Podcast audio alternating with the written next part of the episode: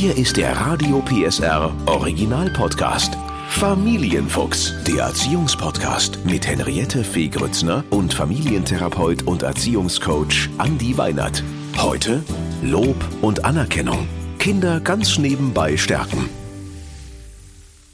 Natürlich können wir uns mit unseren Kindern hinsetzen und die Eins in Mathe feiern oder applaudieren, dass unser Kind den Deckel für den Wäschekorb ohne Ermahnung gefunden hat.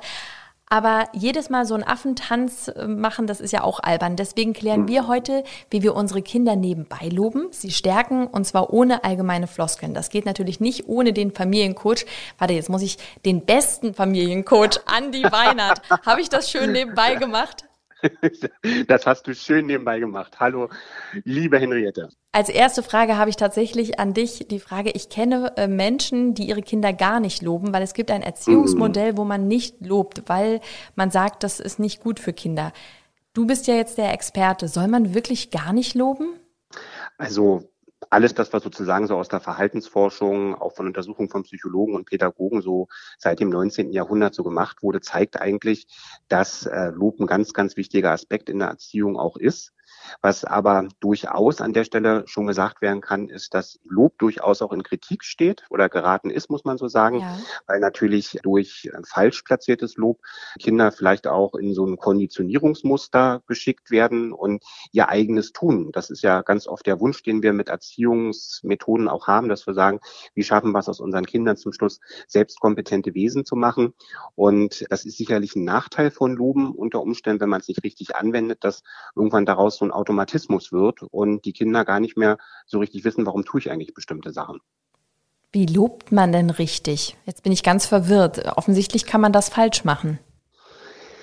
Na, was ich vielleicht erstmal ganz zum Anfang sagen würde, es gibt zwei verschiedene Formen oder Arten von Loben. Ne? Also die erste, die kennen wir, glaube ich, alle, wenn es darum geht, dass eine angenehme Konsequenz letztlich ein bestimmtes Verhalten nach sich zieht. Das kann eine Form von Anerkennung verbal sein. Loben kann ja beispielsweise aber auch dadurch stattfinden, dass man ähm, eine kleine Überraschung bekommt oder ein bestimmtes Versprechen eingelöst wird. Das ist so die Variante, die wir alle kennen. Die zweite wenden wir auch an der einen oder anderen Stelle an, mhm.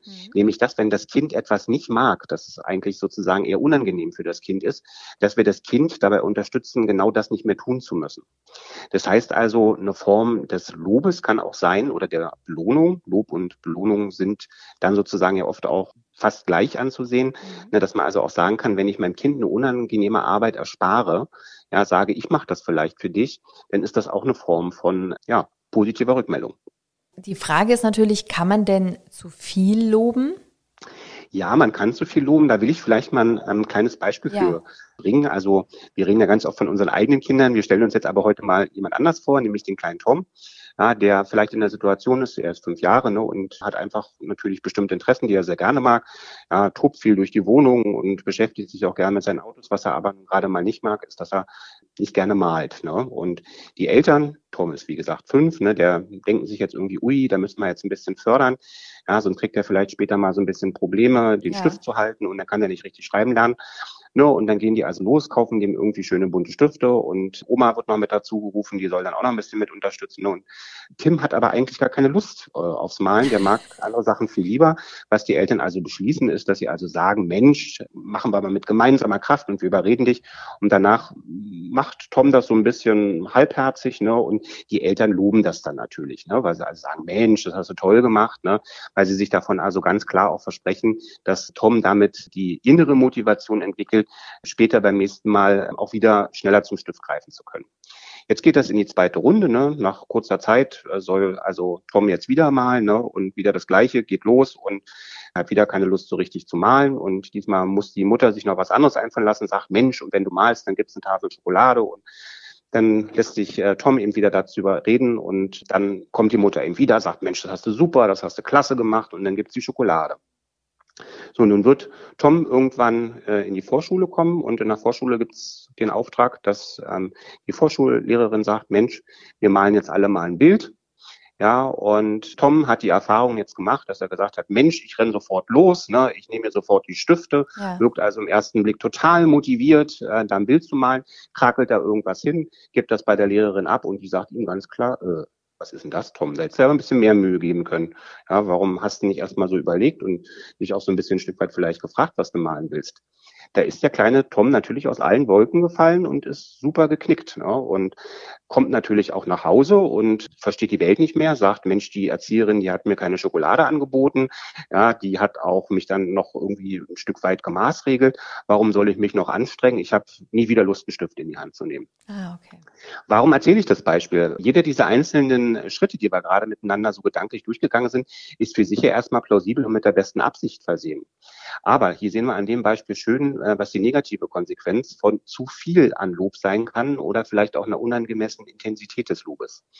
Was die Eltern von Tom hätten machen können, schon in der ersten Runde, dass sie vielleicht das Lob in der richtigen Dosierung angewendet hätten, dass sie also nicht das Bild beloben, dass sie sagen, das hast du aber toll gemacht, sondern dass sie beloben, dass er sich überhaupt dafür bereit erklärt hat, überhaupt ein Bild zu malen. Okay. Und das ist ganz oft so ein Stück weit auch das, was man so ähm, in Erziehungsberatung sich gemeinsam miteinander überlegen kann. Was sind denn gute Richtungen und was ist denn eigentlich wirklich das, worauf ich gerade stolz bin? Bin ich immer auf das Ergebnis des Kindes stolz? Wenn ich das dem Kind so sende, dann wird es irgendwann vielleicht auch die Erfahrung machen zu sagen, es ist sowieso egal, was ich tue. Ich mache sowieso immer alles toll.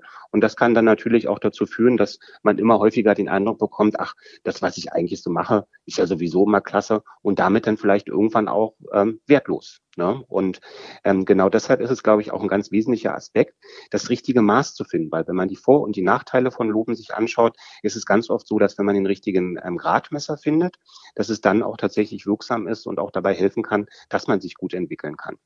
Oh, ich habe dir jetzt ganz gespannt zugehört, äh, wie wahrscheinlich auch alle anderen. Das war wirklich ein interessantes Beispiel. Und jeder kennt bestimmt so eine Situation, weil man möchte für sein Kind das Beste, ist ganz klar.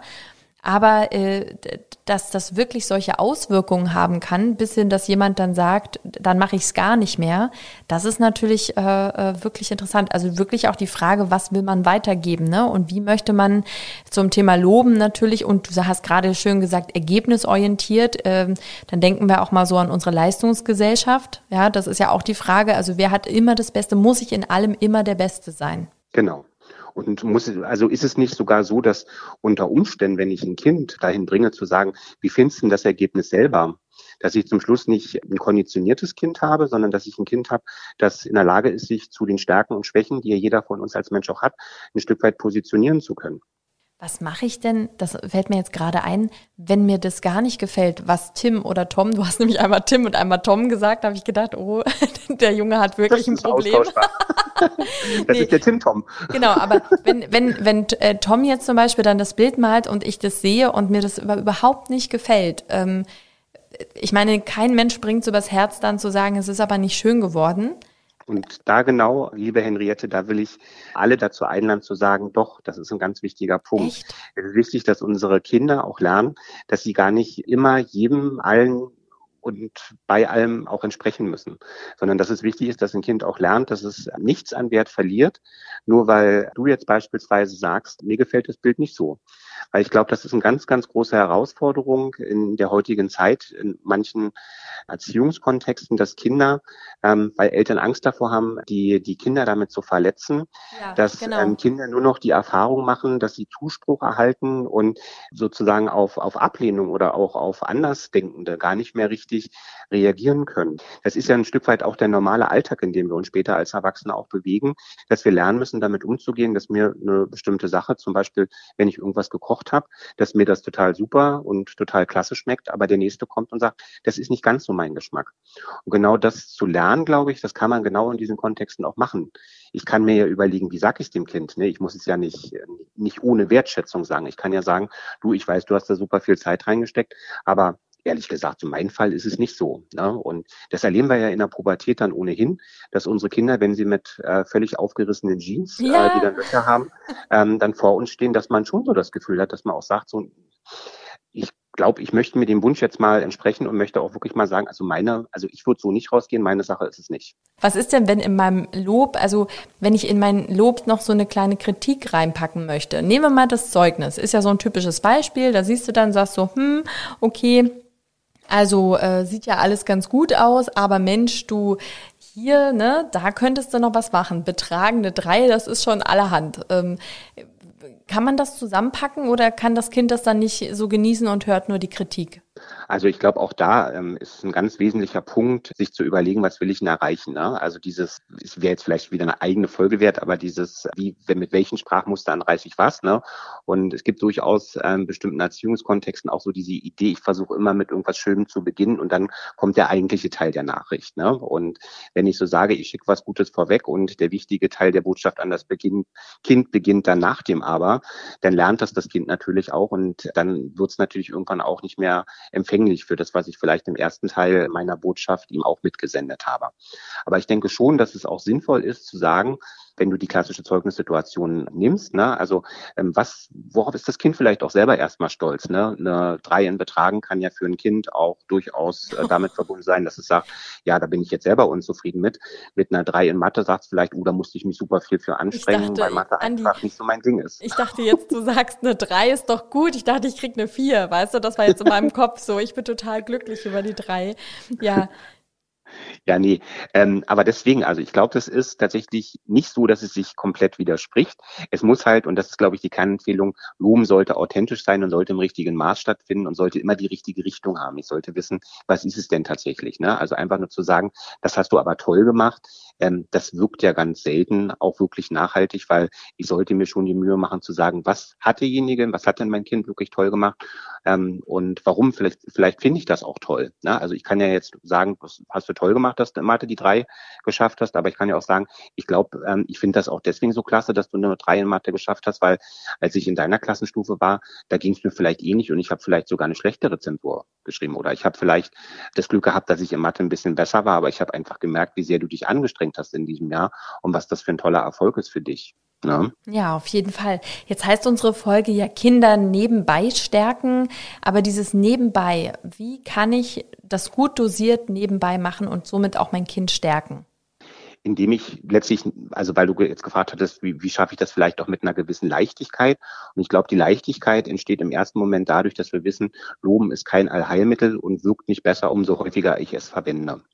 Und das Zweite ist, glaube ich, dass das Nebenbeiloben auch dann besser funktioniert, wenn ich vielleicht innehalte und ganz kurz, ja, immer mir klar mache, jetzt nicht einfach nur eine Floskel benutzen, die ich vielleicht in vielen Kontexten auch sonst so nutze, sondern wirklich überlegen, wie kriege ich denn das auch sprachlich so hin, dass ich zum Schluss in der Lage bin zu sagen, Mensch, das war jetzt richtig klasse und dann einfach ein Weil mit hinten dran packe. Immer ein Argument dahinter, warum hast du es gerade klasse gemacht. Das ist schön.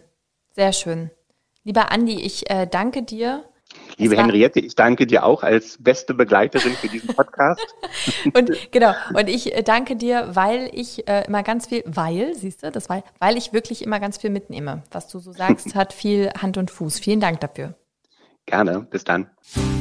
Der Podcast rund um Familie, Eltern, Kinder und Erziehung mit Familientherapeut und Erziehungscoach Andi Weinert. Alle Folgen hören Sie in der Mehr PSR App und überall, wo es Podcasts gibt. Familienfuchs, ein Radio PSR Original Podcast. Moderation Henriette Fee Grützner. Eine Produktion von Regiocast, deutsches Radiounternehmen.